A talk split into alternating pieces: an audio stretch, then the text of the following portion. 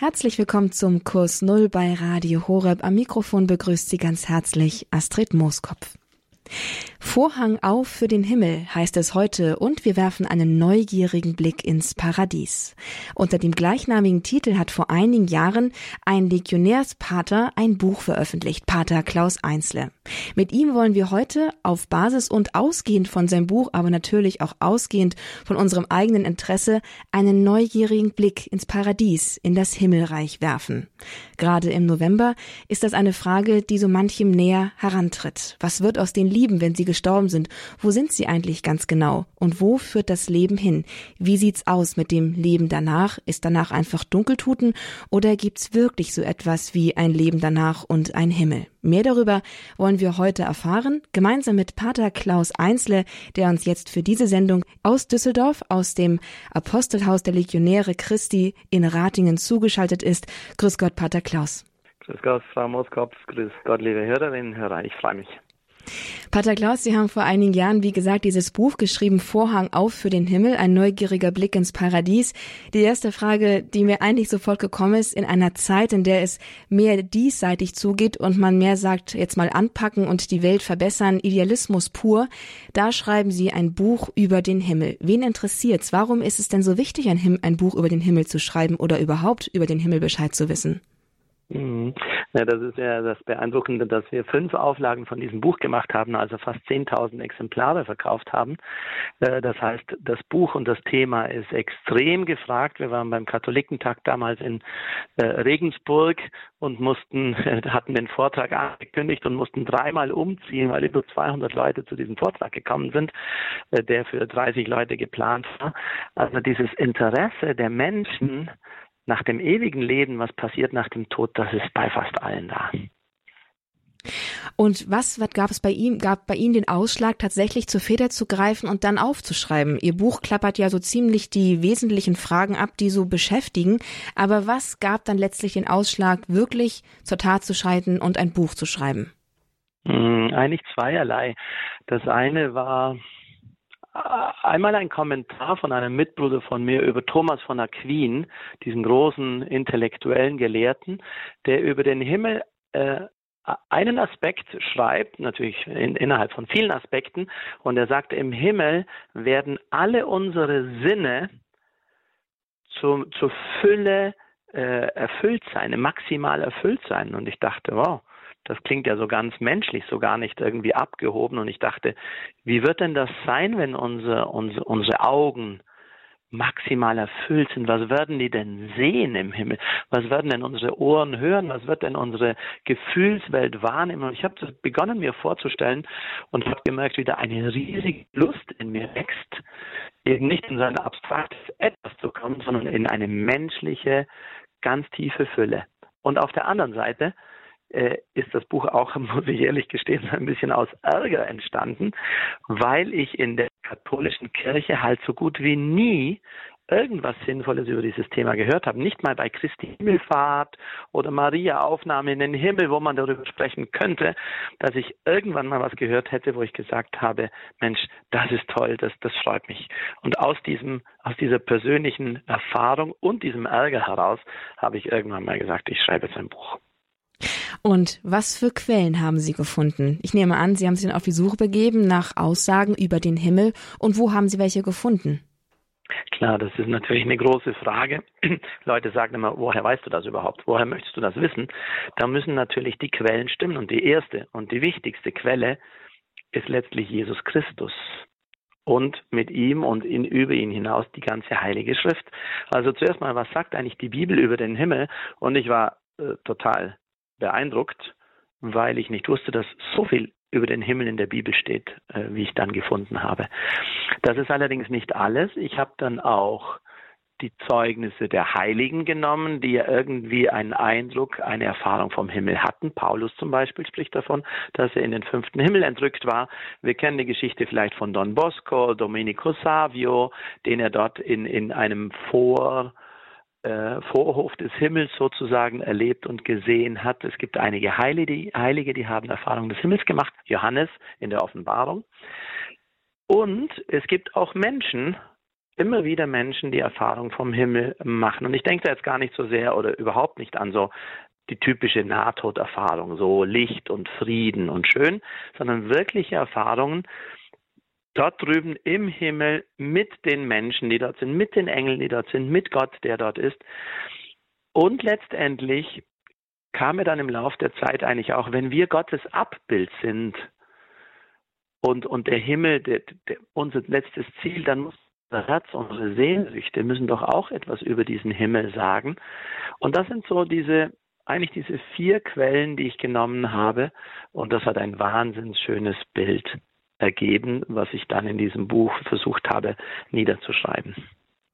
Weil wir schon mit den Sinnen angefangen haben. Sie haben zwar jetzt auch die Bibel genannt als die erste und gewichtigste Quelle, Jesus Christus, der über den Himmel spricht. Aber nehmen wir doch mal zum Beispiel die Geschichte mit Domenico Savio, wo Don Bosco ihn in diesem Vorhof des Himmels sieht. Denn das ist, interessiert die Menschen ja am meisten. Ja, was sieht man denn? Wie sieht's denn da aus? Man hört so von Farben, die es auf der Erde nicht gibt. Was haben Sie alles mhm. rausbekommen, wie es im Himmel aussieht, riecht, schmeckt überhaupt? Wie ist es denn da so? Was haben wir für Quellen und was wird so beschrieben?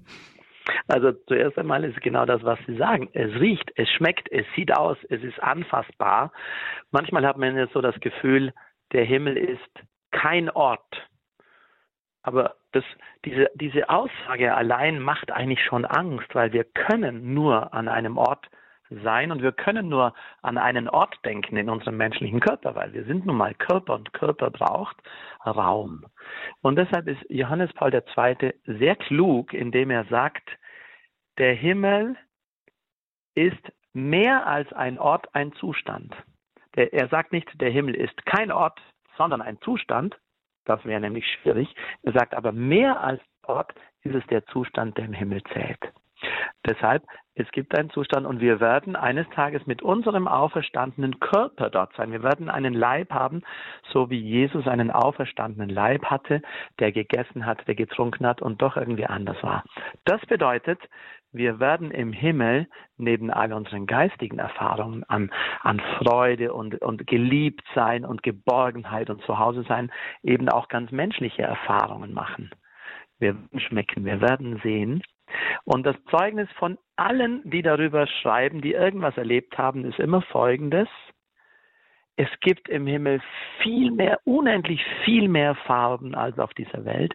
Es gibt unendlich viel schönere Klänge als auf dieser Welt. Es ist alles unendlich vielfältiger, schöner, tiefer, eben Fülle. Alle Menschen sprechen darüber und wenn man denkt, wie schön diese Welt schon ist, wie schön die Natur dieser Welt ist, ein Sonnenuntergang, ein, ein schönes Vogelgezwitscher, ein Spaziergang am Strand, das Meer und so weiter, also der Sternenhimmel, wenn das nur ein leichtes Abbild ist, boah, was muss dann der Himmel erst sein? Und wie ist es mit den Aussagen von Jesus über den Himmel? Wenn ich an die Evangelien denke, dann fallen mir in erster Linie eigentlich mit dem Himmelreich ist es wie mit einem mit einem äh, wie mit einer mit einer Münze, die verloren gegangen ist oder mit einer Perle. Das sind zwar irgendwie Bilder, aber sie sind sehr abstrakt und sie haben immer irgendwie so einen gewissen Lehrcharakter und eine gewisse mhm. Strenge. Was will denn mhm. Jesus uns über den Himmel vermitteln, was irgendwie auch zusammengeht mit dem, was sie uns gerade von einem traumhaften Ort da beschrieben haben? Mhm. Also wenn Jesus über das Himmelreich spricht, dann meint er ja zuerst einmal, wie das himmlische Reich auf dieser Welt Wirklichkeit werden kann. Und so vergleicht er das, das, das Reich auf dieser Welt, es wächst eben wie ein Senfkorn zum Beispiel. Oder es ist für uns Menschen wie ein Schatz, den wir finden. Damit sagt er in erster Linie noch nichts oder nichts, nichts ganz Direktes über das Reich Gottes, wie es wirklich im Himmel ist, also über das Paradies. Ja? Jesus, Jesus spricht über das, das, ähm, das himmlische Mahl, das Hochzeitsmahl, es ist eine Feier, es wird ganz viel gefeiert, es ist Sicherheit, es gibt keine Feinde mehr. Was mich sehr beeindruckt hat, in, in ähm, zu schreiben, ist dieses, dieses, äh, dieses äh, Thema, was es im Himmel alles nicht mehr gibt. Denn wenn jede Träne getrocknet ist, dann gibt es im Himmel eben keine Traurigkeit mehr, dann gibt es keine Krankheit mehr, gibt es keinen Streit mehr. Und wenn wir das alles einfach mal umdrehen, dann sagen wir, das ist eine Vertrautheit, das ist eine Gelassenheit, das ist eine Fülle, das ist eine Zufriedenheit, das ist eben das, wo Johannes Paul II. den Zustand beschreibt, diese tiefe, tiefe innere, völlige Zufriedenheit, völliges Glück, völlige Fülle, einfach total beschenkt zu sein. Ja, und darüber spricht Jesus auch immer wieder. Man muss es nur auch manchmal auf den Kopf stellen und sozusagen andersrum schauen, ähm, was er eigentlich sagt. Und dann gibt es einen ganz positiven Sinn und ergänzt, ergänzt genau das oder unterstreicht genau das, was ich vorher gesagt habe. Wie ist es denn mit der, wenn es die Erfüllung all unserer hm, wie soll ich das sagen, die Erfüllung all unserer Sehnsüchte. Das kann ja auch ein mhm. leicht missverstanden werden. Es gibt zwei Richtungen, in die die Frage jetzt gehen kann. Einmal könnte ich fragen, wie sieht's denn mit dem Sex im Himmel aus? Denn mhm. viele Menschen sehnen sich nach sexueller Erfüllung heutzutage und das spielt eine ganz mhm. große Rolle, die sinnliche, die erotische Dimension unseres, unseres, unseres Beziehungslebens. Mhm. Aber eben auch, was ist mit Fehlvorstellungen, Sehnsüchte, können auch missverstanden werden. Wie sieht es denn da im Zusammenhang mit dem Himmel aus? Vielleicht hm. wählen Sie doch einfach die Frage, die Sie zuerst beantworten wollen. Wahrscheinlich steht, besteht ein Zusammenhang. Ja, absolut, absolut. Und ich habe ein Kapitel geschrieben, das gar nicht geplant war. Das kam mir dann, ich habe mir da mal zehn Tage Zeit genommen und bin zu meinen Mitbrüdern in die Schweiz gefahren. Dort habe ich geschrieben. Zuerst lag ich vier Tage krank im Bett, konnte nicht schreiben. Und dann habe ich angefangen. Und während dieser Tage kam mir dieses Kapitel über die menschliche Sexualität. Da werde ich aber gleich drüber schreiben, weil es total spannend ist. Nun, mit den, äh, mit den menschlichen Sehnsüchten habe ich zwei Dinge verstanden. Das eine ist eben, dass diese Sehnsüchte, die wir in uns tragen, wie eine, wie eine Art äh, ähm, Kompassnadel ist, die immer zum Himmel zeigt. Weil wir haben so Sehnsüchte, so tiefe Sehnsüchte in uns drin, die haben wir uns nicht gegeben, die hat uns auch niemand beigebracht, die sind einfach da. Und diese Dinge, die so einfach da sind, Augustinus spricht darüber in seinen anthropologischen Gottesbeweisen, die hat Gott in uns reingelegt, weil er uns an sich ziehen möchte. Anderes Thema, können wir später mal behandeln. Aber das Problem mit den Sehnsüchten ist folgendes, dass wir uns in der Oberfläche oder an der Oberfläche oft verlaufen. Aber in der Tiefe sehr echte Sehnsüchte haben. Sehr, sehr echte Sehnsüchte.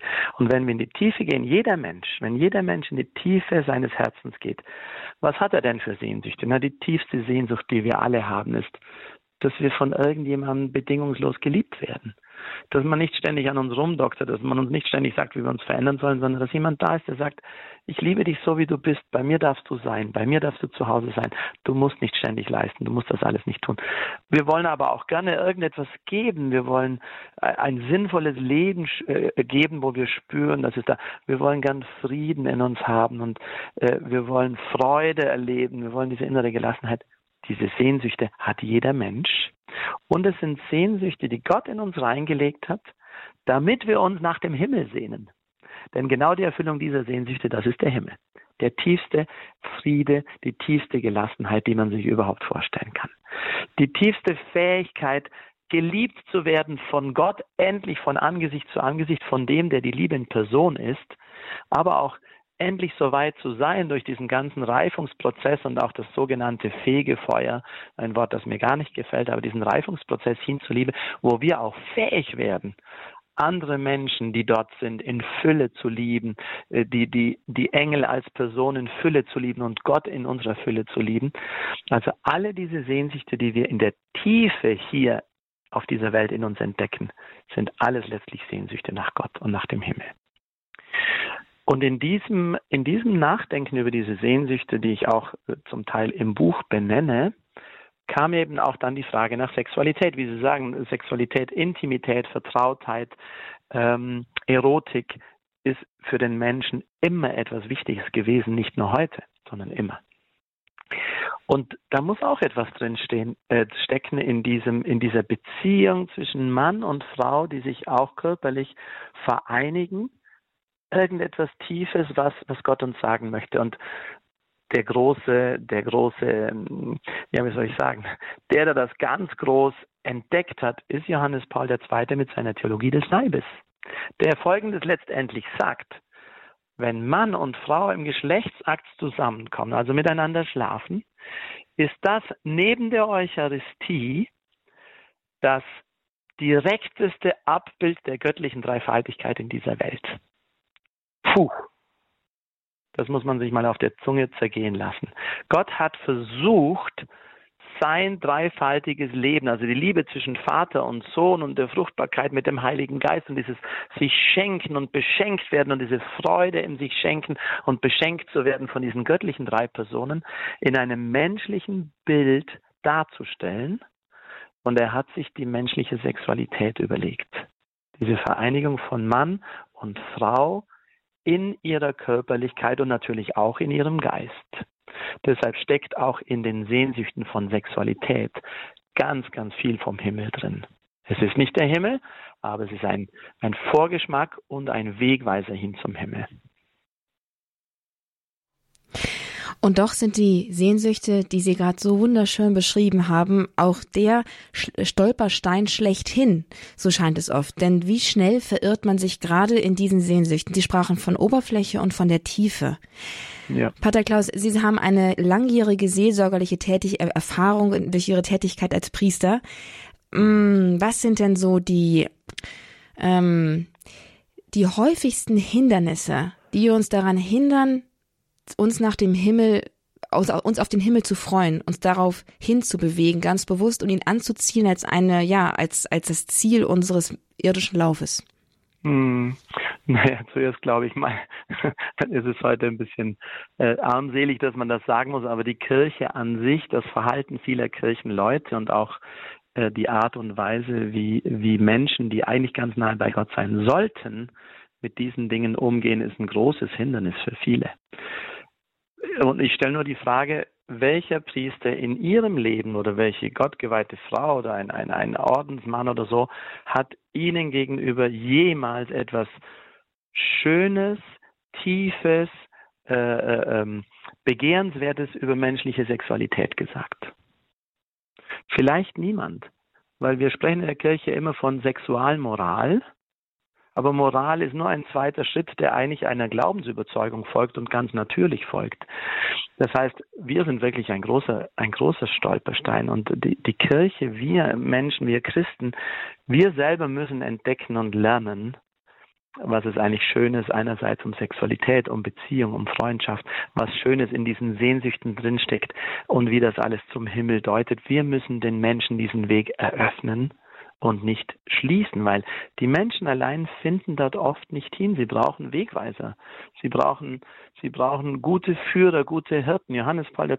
war einer dieser großen guten Hirten. Papst Benedikt einer der großen, großen guten Hirten, die die Leute hingeführt haben in die Tiefe und die ausgegangen sind von der Oberflächlichkeit des Menschen und von seiner Schwachheit.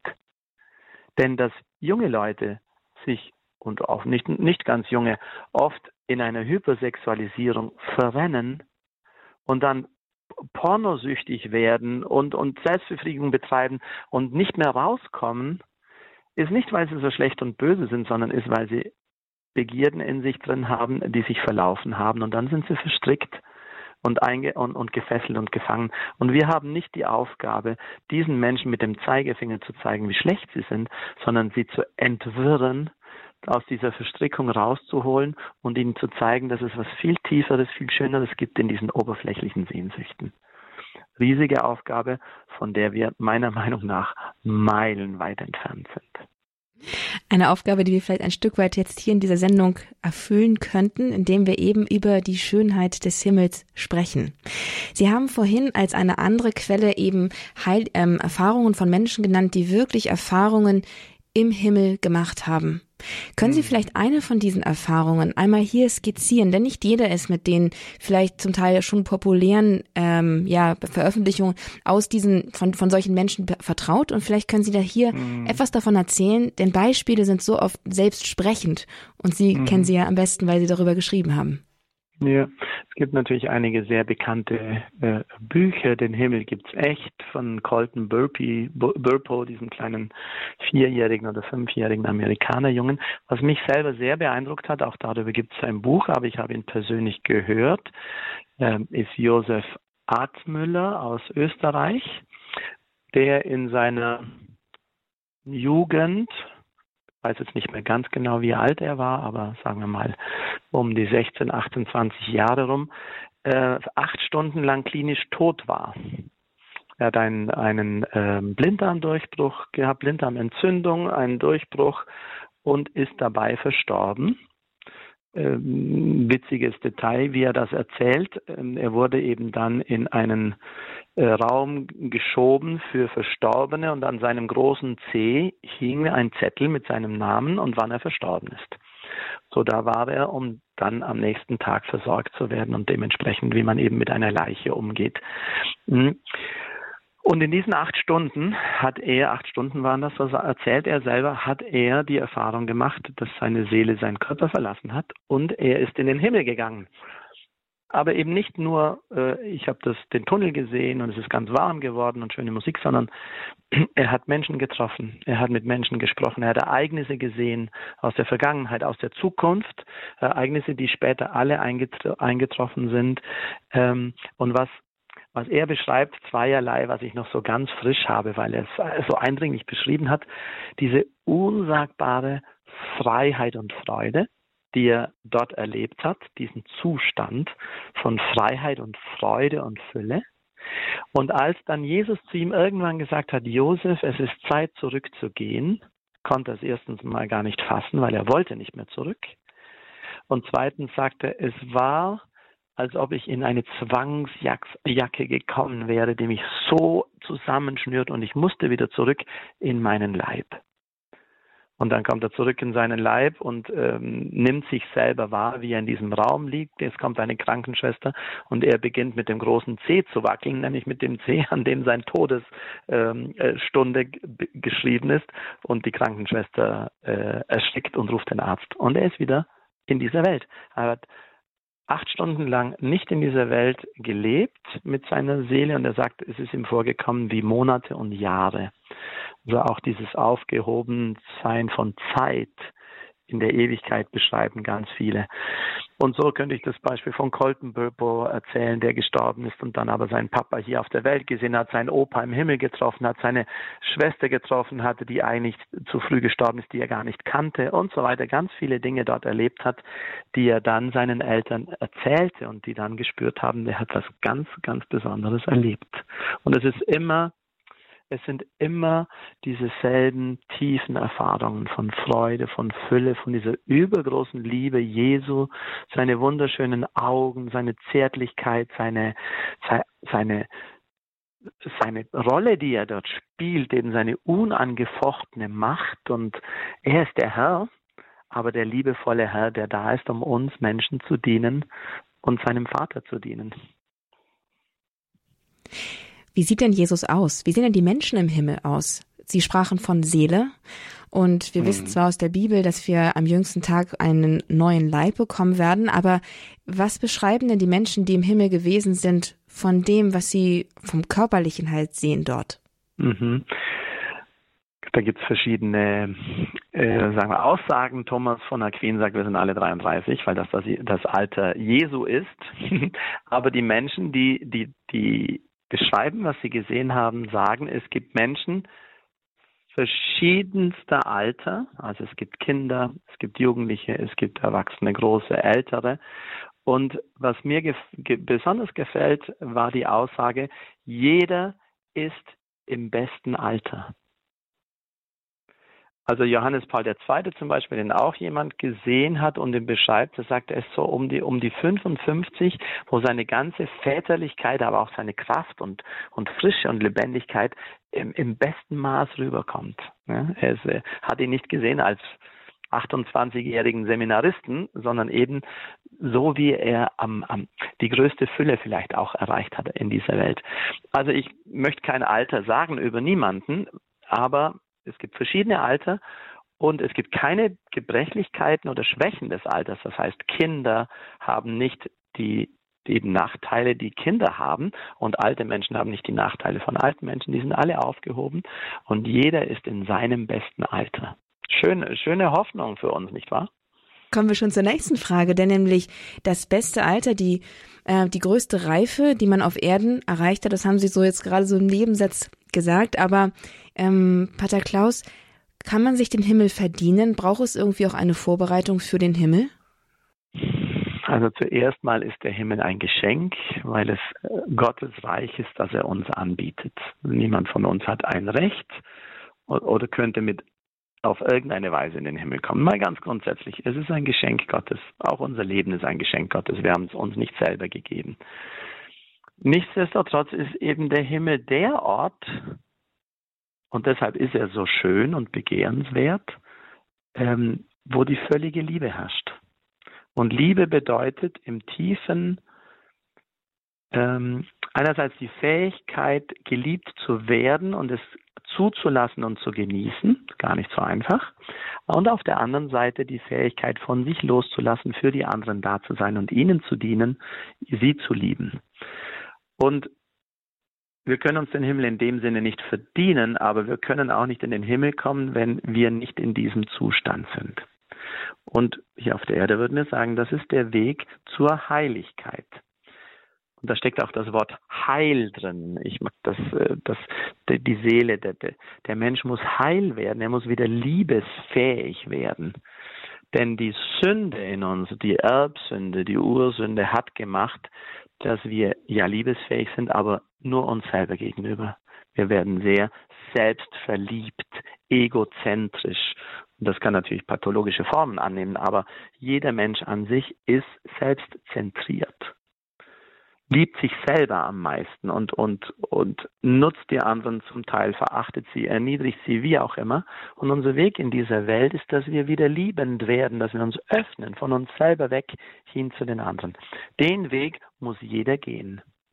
Und im Himmel wird Gott nicht fragen, ob ich katholisch, evangelisch, buddhistisch, muslimisch, hinduistisch, ungläubig oder was war. Er wird sehen, ob wir liebende Menschen sind. Das ist eine ganz andere Art, auf den Menschen zu schauen, als sie einzuteilen in verschiedene Kategorien. Also können wir uns den Himmel verdienen? Nein. Müssen wir was dafür tun? Ja. Nämlich in der Liebesfähigkeit wachsen. Vorhang auf für den Himmel, ein neugieriger Blick ins Paradies. Darüber sprechen wir heute hier im Kurs Null mit Pater Klaus Einsle. Er hat vor einigen Jahren ein Buch geschrieben mit dem gleichnamigen Titel und wir nehmen sozusagen jetzt im November das Leben nach dem Tod in den Blick. Pater Klaus, Sie haben uns eben von Menschen erzählt, die im Himmel gewesen sind und eindrückliche Erfahrungen mitgebracht haben.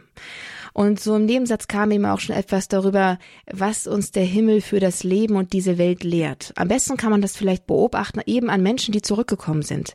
Was haben denn die für einen Blick auf diese Welt und auf das Leben, nachdem sie den Himmel, Jesus und all das gesehen haben, was uns eigentlich erst nach dem Tod erwartet? Hm, was ich so erlebt habe in diesen Menschen ist eine gewisse Melancholie, eben nach dem Ort, wo sie sein möchten und noch nicht sein können. Wenn man etwas erlebt hat, was, was besonders schön war, aber man kann es im Moment nicht haben, dann ist das natürlich äh, wie ein, ein Liebesschmerz. Ich möchte gerne dort beim Geliebten sein, aber ich kann nicht. Aber ich würde die Frage vielleicht ein bisschen anders formulieren, nämlich schon, was das, das, der Blick auf den Himmel äh, in uns Menschen bewirkt und bewirken soll. Und ich glaube, wenn wir auch uns Menschen selber im Himmel betrachten, dann wird eben Fülle da sein und Fülle in verschiedenen Dimensionen, die wichtig sind. Zum einen Fülle in meinem ganz persönlichen charakterlichen Wesen. Denn im Himmel gibt es, es ist keine, keine Masse von Zinnsoldaten, die alle gleich marschieren und genau gleich gekleidet sind, genau gleich aussehen, sondern es ist eben Fülle. Jeder Mensch hat seine ganz eigentümliche Eigenart gefunden. Das heißt, seinen Charakter, seine Art und Weise ganz zur Fülle gebracht. Das macht ihn ganz einzigartig. Und zu denken, dass ich im Himmel ganz ich selber sein werde, ist eine große Motivation, es auch auf dieser Welt zu tun und geschehen zu lassen. Denn auf dieser Welt werden wir oft eingezwängt in Erwartungen anderer Menschen und auch Erwartungen, die wir uns selber stellen, die uns gar nicht gerecht werden. So, diese eine Sache zu sagen, ich darf ganz und gar ich selber sein auf dieser Welt, ist übrigens auch eine Erfahrung, die ich ganz stark mit Gott mache in meinen inzwischen 35 Jahren, die ich intensiv mit ihm auf dem Weg bin, dass er mich immer mehr zu mir selber macht und nicht zu etwas anderem. Gleichzeitig sind wir im Himmel auch ganz Männer und ganz Frauen. Das heißt, auch unsere Geschlechtsidentität wird ganz und gar entfaltet sein. Das heißt, meine ganze Männlichkeit mit allem, was das bedeutet, mit einer, einer kraftvollen Art, mit der Art Sicherheit geben zu können, für andere da zu sein, andere in den Mittelpunkt zu stellen, andere groß werden zu lassen, wenn ich da bin und nicht mich selber in den Mittelpunkt hineinzudrängen. All das wird in Fülle erfüllt sein. Ich, ich sage manchmal und ich, ich stelle mir das vor, wie schön wird die Schönheit der Frauen im Himmel glänzen, wenn sie wirklich die Schönheit Gottes total widerspiegeln und, und erstrahlen lassen. Und wie, wie, wie kraftvoll werden die Menschen sein, wie sie sich ganz selber gefunden haben. Zu welchen Beziehungen werden sie fähig sein? Und all das, all diese Dynamik, diese Bewegung, diesen Weg dürfen und sollen wir auf dieser Welt schon gehen. Und das sagt uns niemand. Ganz, ganz selten hören wir diese Dinge von einem weisen, erfahrenen Coach, der uns sowas mal, mal sagt, aber in der normalen Gesellschaft hören wir ganz andere Dinge. Auch die völlige Fähigkeit der Hingabe, des, des Loslassens von sich selber, weil wir dadurch erst uns selber ganz finden, ist ja das Paradox des Christentums. Wer sein Leben verliert, wird es gewinnen.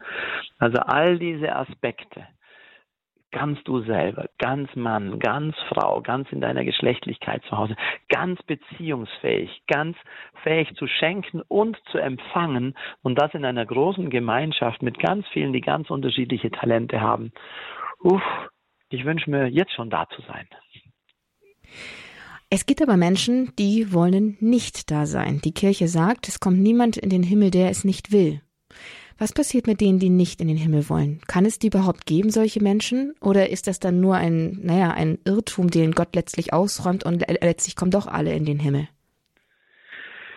Äh, die Kirche sagt ganz klar, dass das nicht so ist. Die kirchliche Lehre ist ganz eindeutig, weil auch Jesus in, in diesen Dingen ganz eindeutig ist. Und wenn wir die Hölle verstehen wollen, müssen wir einfach den Himmel umdrehen.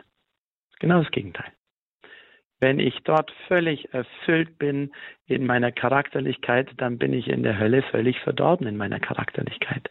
Wenn ich dort völlig fähig bin, im Himmel zu lieben, um mich hinzugeben und mit anderen Beziehungen einzugehen, dann ist die Hölle genau das Gegenteil, nämlich Isolation, Frustration und Verbocktheit in sich selber. Wenn der Himmel, und wir können einfach alles genau auf den Kopf stellen. Und dann haben wir die Hölle und die ist freiwillig gewählt vom Menschen, weil er in diesem Leben einen Weg wählt, nämlich den Weg der Liebe oder den Weg der Eigenliebe. Und dieser, diese Wahl der Eigenliebe kann so stark und definitiv sein, dass diese Menschen im Himmel mehr leiden würden als in der Hölle. Können Sie sich das vorstellen? Diese Menschen sind so verbockt, so verbissen in sich selber und so verliebt in sich selber, dass jeder andere, der sie lieben möchte, eigentlich für sie ein, ein, ein, ein Schmerz ist. Die könnten in der Gegenwart Gottes gar nicht sein. Es würde ihnen so wehtun, und jetzt sage ich mal einen sehr gewagten Satz, dass Gott es ihnen gewährt, nicht in seiner Gegenwart zu sein, weil er so gut ist. Also es ist eine, es ist eine Absurdität, die aber möglich ist, weil der Mensch mit seinen Millionen und Millionen von kleinen Wahlen, die er trifft in seinem Leben, sich auch total verbocken kann. In sich selber. Das wirft die Frage auf natürlich einmal, was kann man noch für diese Menschen tun? Also wenn so jemand stirbt, so jemand, ein, ja, der sich so und sich verbockt hat, wenn sie jemand, was kann man für ihn tun? Und das wiederum führt letztlich zur Frage, in welcher Verbindung stehen wir irdischen Menschen zu denen, die bereits hinübergegangen sind in den Himmel oder eben in die Hölle. Wie ist die Verbindung zwischen diesen beiden Welten? Von uns aus gesehen mhm. ist es mhm. ja wie eine Wand. Man sieht nichts, man hört nichts, sie sind eigentlich irgendwie weg. Aber sind sie mhm. wirklich weg? Mhm. Also, es ist interessant, dass die Kirche sehr, sehr oft gesagt hat, dass ein Mensch definitiv im Himmel ist. Nämlich bei jeder Heiligsprechung erklären sie das. Aber die Kirche hat noch nie in ihrer ganzen Geschichte definitiv gesagt, dass ein Mensch in der Hölle ist. Warum? Weil wir nicht wissen, was im letzten Moment, im letzten Augenblick mit dem letzten Gedanken des Menschen passiert und wie Gott gegenwärtig ist. Das, deshalb dürfen wir immer hoffen, dass Gott diese Menschen rettet und in den Himmel führt, auch wenn sie nicht wollen. Nichtsdestotrotz bedeutet das, dass die Hölle nicht nicht existiert. Aber wir dürfen immer hoffen. Deshalb würde ich grundsätzlich immer für die Menschen beten. Wenn jemand sehr in sich ja, sich verbockt hat, vielleicht ist das eines der besten Worte, um es zu sagen. Das ist ganz in sich selber, ähm, auf sich selber schauen und nichts das andere nur nutzend und ausnutzend und eben nur sich selber im Blick zu haben. Ähm, wissen wir nicht, was mit dieser Person passiert und deshalb sollen wir für sie beten. Warum? Weil wenn ein Mensch in dieser Welt, in dieser, auf dieser irdischen Welt nicht diese große, große Liebesfähigkeit äh, erlangt hat, wie es viele Heilige erlangt haben, dann muss er sie in der anderen Welt da drüben erlangen, weil er muss diesen Prozess gehen. Dieser Prozess des sich Öffnens, des auf andere Zugehens, des Vergebens, des um Vergebung bitten, des des Liebens und sich liebens Lassens. Diesen Prozess muss der Mensch hier oder dort gehen. Und wenn er es hier noch nicht geschafft hat, geht er ihn dort. Das nennen wir Fegefeuer. Und wir können für diese Menschen beten, denn die Liebe ist immer das, was, ähm, was das Wesentliche unserer Beziehungen ausmacht. Und deshalb wird auch die Liebe zu unseren Verstorbenen ihnen am allermeisten helfen wir für sie beten, dass wir für sie Gottesdienst, Messe feiern lassen, dass wir das Opfer Jesu zum Vater tragen, dass wir für sie gute Taten tun, dass wir für sie einstehen bei Gott. Diese Liebe ist das, was ihnen am meisten hilft. Deshalb das Gebet für die Verstorbenen ist etwas sehr, sehr Wertvolles. Und das ist also die Verbindung, die wir ein Stück weit zu Ihnen haben. Wie sieht es denn mit der Verbindung andersrum aus? Also Sie hatten schon erwähnt, dass, äh, dass dieser mhm. kleine Junge, der diese, der im Himmel gewesen ist, seinen Vater auf der Erde gesehen hat. Können die Menschen im Himmel mhm. uns sehen? Können sie mit uns in, mit uns in Verbindung treten? Ja, genau. Wie sieht's aus damit? Das hängt äh, eigentlich ausschließlich mit der Zulassung Gottes zusammen. Da gibt es keine Formel, dass man sagt, so ist das, sondern Gott erlaubt manchen Menschen manche äh, Möglichkeiten dieser Welt zu wirken, da zu sein. Er erlaubt Heiligen zum Teil besondere Dinge. Wir wissen vom Pater Pio, der immer wieder äh, hier und da oder dort auftaucht, weil Gott ihm das erlaubt. Aber man kann nicht eine Regel aufstellen. Also es gibt Verstorbene, die Beziehung zu dieser Welt haben. Es gibt andere Verstorbene, die sie nicht haben. Die ruhen dann in der Ewigkeit und warten, bis ihre Lieben und Verwandten kommen. Ähm, ich habe das in den letzten Jahren immer wieder erlebt, nicht dadurch, dass ich selber solche Menschen oder die Heiligen sehe, aber dass ich sie im Gebet äh, rufe und andere Menschen sie sehr stark wahrnehmen. Also ich habe immer wieder erlebt, dass Heilige wirklich kommen offensichtlich. Wie gesagt, ich sehe sie selber nicht, aber andere nehmen sie wahr in diesem Gebet ähm, und, und uns helfen und diesen Menschen helfen, vielleicht von bestimmten äh, negativen Bindungen frei zu werden oder ähm, Groll loszulassen oder irgendwelche Dinge, damit sie weiterkommen. Also vom Himmel her zu uns, so würde ich das sagen, besteht eine wesentlich direktere und wesentlich größere Beziehung, als wir sie vom, von der Erde zum Himmel her wahrnehmen. Das ist auf jeden Fall tröstlich, denn das heißt, wir werden irgendwie immer begleitet, auch wenn wir es dann vielleicht nur schattenhaft oder ahnungsvoll wahrnehmen. Die Heiligen sehen uns dann, wenn es Gott zulässt, ganz besonders deutlich. Pater Klaus, in Ihrem hm. Buch haben Sie ein letztes Kapitel mit dem spannenden Titel Alles so leicht und frisch oder ein Tag in meinem Himmel. Sie schildern da einen Tag in Ihrem Himmel. Mögen Sie uns mhm. davon noch erzählen, denn Sie haben sich ja intensiv mit dem Himmel auseinandergesetzt und ein Stück weit vielleicht auch mit Ihrem Herzen schon etwas davon erahnt. Mögen Sie es mit uns teilen? Naja, am liebsten würde ich natürlich äh, vorschlagen, dass, dass Sie das Buch lesen.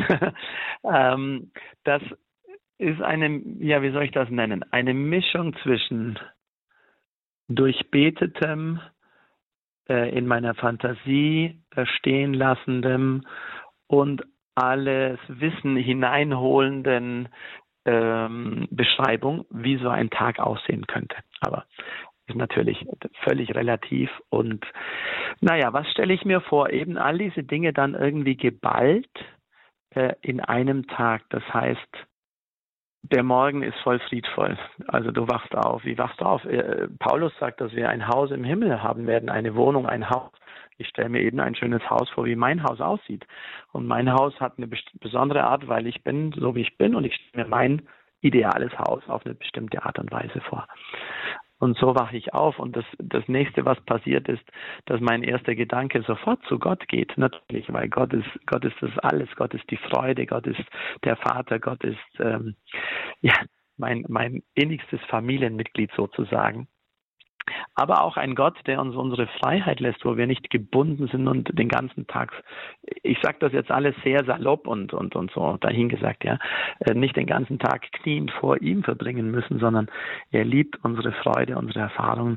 Und das Erste, was passiert, ist, dass Menschen kommen, die mit mir gemeinsam den Tag beginnen. Wir freuen uns. Ich mal mir das aus, wie wir jetzt am Tisch sitzen, wie wir Speisen genießen, die so einen unglaublich guten Geschmack haben. Und es gibt immer was Neues, weil Gott ist unendlich in seiner Schöpfung. Ich habe eine Theorie, weiß nicht, ob die stimmt, aber meine Theorie ist, dass Gott immer wieder neu schafft, immer wieder neu. Das heißt, wir kommen nie zum Ende. Wir haben nicht mal das ganze, die ganze Ewigkeit, das ganze Paradies, die ganze göttliche Schöpfung gesehen, sondern es gibt immer wieder was Neues. Und so stelle ich mir vor, wie es neue äh, Speisen gibt, neue Geschmäcker, neue und so weiter. Naja, und, und was tut man dann? Jeder stellt sich das vor, was, was er als schön empfindet. Äh, ich habe mir vorgestellt, dass wir in die Berge gegangen sind, dass wir Skifahren gegangen sind, dass wir aber nicht irgendwo mühsam jetzt einen Berg erklimmen müssen, sondern dass wir durch unsere Gedanken alleine reisen können. Denn unser Körper, und das wissen wir, unser Körper wird unserem Geist unterworfen sein. Nicht so wie jetzt. Jetzt ist es ja in gewisser Weise andersrum. Mein Geist ist in meinem Körper und wenn mein Körper hier sitzt, dann sitzt er nun mal hier. Jesu auferstandener Körper war anders. Er war seinem Geist unterworfen. Jesus konnte einfach in einen Raum reingehen mit seinem Körper, obwohl eine Wand da war. Wir werden im Himmel auch diesen, diesen auferstandenen, diesen verklärten Leib haben. Das heißt, er reagiert auf unsere Wünsche unseres Herzens, unseres Geistes. Ich kann einfach jemanden besuchen, der ganz woanders ist. Wie gesagt, alles sehr menschlich beschrieben. Und ähm, ich habe mir dann vorgestellt, wie wir die Mutter Gottes treffen. Diese wunderbare Frau, diese mütterliche Frau, die so schön ist, wie sich die Menschen um sie versammeln, wie so eine Traube, aber es sind nicht zu viele, sondern dass sie für jeden Zeit hat, dass sie für jeden einen Blick hat, ein gutes Wort, wie alle so glücklich von ihr weggehen und wie es abends ein großes Fest gibt, eine große Feier mit einem riesigen, riesigen äh, Festmahl und Konzert und Jesus ist da. Alles sehr menschliche Bilder, aber die brauchen wir nun mal, um uns tiefe Wahrheiten, dass tiefe Wahrheiten uns ansprechen. Denn nur zu sagen, im Himmel werden wir maximal erfüllt sein, es, es, es spricht uns sehr wenig an. Ich habe versucht, in diesem Buch auch alle Sinne und die ganze Fantasie und alles mit hineinzunehmen, so dass es uns wirklich auch irgendwo betrifft, wie ein guter Film. Und dazu haben Sie auch immer wieder mal so Zwischenfragen gestellt, dass der, der das Buch liest, sich selbst eben auch das nicht nur einfach anschaut, sondern auch die Frage an sich selbst stellt und dass auch seine eigenen Vorstellungen mit hineinbezogen werden. Pater Klaus, haben Sie ganz herzlichen Dank, dass Sie uns ein Stück weit die Augen geöffnet haben für einen neugierigen Blick ins Paradies, nachdem Sie uns den Vorhang ein bisschen aufgezogen haben mit Ihren Schilderungen, die Sie auch in Ihrem Buch Vorhang auf für den Himmel, ein neugieriger Blick ins Paradies niedergelegt haben. Pater Klaus, es gibt so viele Menschen, heutzutage, die sich einfach nicht mehr für den Himmel interessieren oder die nicht wissen, wonach sie sich eigentlich sehen sollen, die so im Diesseits verhaftet sind, dass sie einfach nicht über den Tellerrand hinauskommen. Und das betrifft ja auch uns so oft, wenn wir in unserem Alltag, Alltagsstress gefangen sind. Würden Sie zum Abschluss der Sendung ein Gebet sprechen für uns alle, die wir auf dem Weg in den Himmel sind und für alle, die vielleicht jetzt eingeschaltet haben und die noch nie sich einen Gedanken darum gemacht haben, was sie da drüben eigentlich erwartet, dass sie irgendwie dahin gezogen werden, dass sie einfach für diese Menschen ein Abschlussgebet sprechen. Das mache ich gerne und ich möchte noch ähm, erwähnen, dass dieses Buch auf extrem spektakuläre Weise für mich immer wieder Leben von Menschen völlig verändert hat. Ich habe erst vor ein paar Tagen eine Mail bekommen von Eltern, deren Sohn ähm, jetzt nach einer dritten oder vierten Chemotherapie verstorben ist an, an Leukämie, der aber vier Wochen vorher dieses Buch von jemandem geschenkt bekommen hat. Und er hat sich, bevor er verstorben ist, äh, ist er ist er christlich geworden, hat sich taufen lassen und eines der letzten Worte, was er seinen Eltern gesagt hat, nachdem er dieses Buch gelesen hat, ist, Mama, Papa, ich freue mich, dass ich Jesus bald sehen darf. Also ein, ein Thema und ein Buch, das viel, viel tiefer geht, als wir das vielleicht äh, meinen und denken. Viele Leute interessieren sich nicht. Ich glaube, alle interessieren sich in der Tiefe. Bitten wir den Herrn um seinen Geist, seinen Segen für uns alle. Im Namen des Vaters und des Sohnes und des Heiligen Geistes. Amen. Amen. Gott, du hast uns geschaffen, damit wir an deiner dreifaltigen Freude und Liebe teilhaben können. Du hast uns zur Freude gerufen. Du hast uns zum Frieden und zur Fülle gerufen.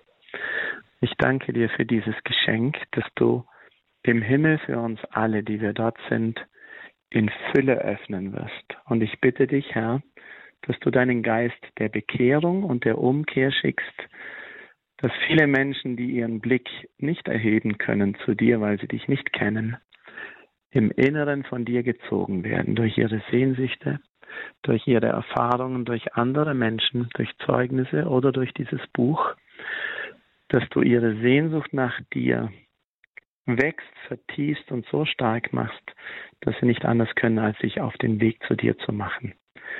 All das erbitten wir durch Christus, unseren Herrn, und so segne uns der allmächtige Gott, der Vater, der Sohn und der Heilige Geist. Amen. Ein ganz herzlichen Dank Ihnen, Pater Klaus von den Legionären Christi, für dieses Gespräch, für diesen, ja, für diesen neugierigen Blick ins Paradies. Hier im Kurs Null war er zu Gast. Wir haben gesprochen hier im November über das Leben nach dem Tod. Und zwar über das schöne Leben nach dem Tod, was uns im Himmel erwartet. Pater Klaus Einzler hat vor einigen Jahren ein Buch mit dem gleichnamigen Titel zu dieser Sendung geschrieben. Vorhang auf für den Himmel, ein neugieriger Blick ins Paradies, ist erschienen im Klotz Verlag und dort auch noch erhältlich. Alle Informationen, wie Sie das Buch bestellen können, finden Sie auf unserer Internetseite bei Radio Horeb unter www.horeb.org. Da habe ich für Sie im Programm Infofeld zu dieser Sendung alle Informationen, ESPN-Nummer und Links zu den einschlägigen Internetseiten, wo Sie das Buch bestellen können, hinterlegt. Da geht es ganz leicht. Oder Sie wenden sich einfach an unseren Hörerservice unter der 08328 921 110. Die Kollegen werden Ihnen natürlich auch gerne weiterhelfen bei der Bestellung dieses Buches. Die ganze Sendung, liebe Zuhörerinnen und Zuhörer, mit Pater Klaus Einzel über den Himmel, können Sie nachhören auf hore.org in unserer Mediathek in der Rubrik Kurs Null. Ein kostenloses Angebot, das wir Ihnen gern zur Verfügung stellen, online und zum Herunterladen. Sagen Sie es gerne weiter, werden Sie ein Missionar auf Wellen auf diesem Weg und Denken Sie aber auch daran, uns zu unterstützen, damit ein solcher kostenloser Service auch weiterhin möglich ist. Alle Informationen, wie Sie uns unterstützen können, wie Sie uns etwas spenden können, finden Sie auf unserer Internetseite oder unser Hörerservice hilft Ihnen gerne weiter.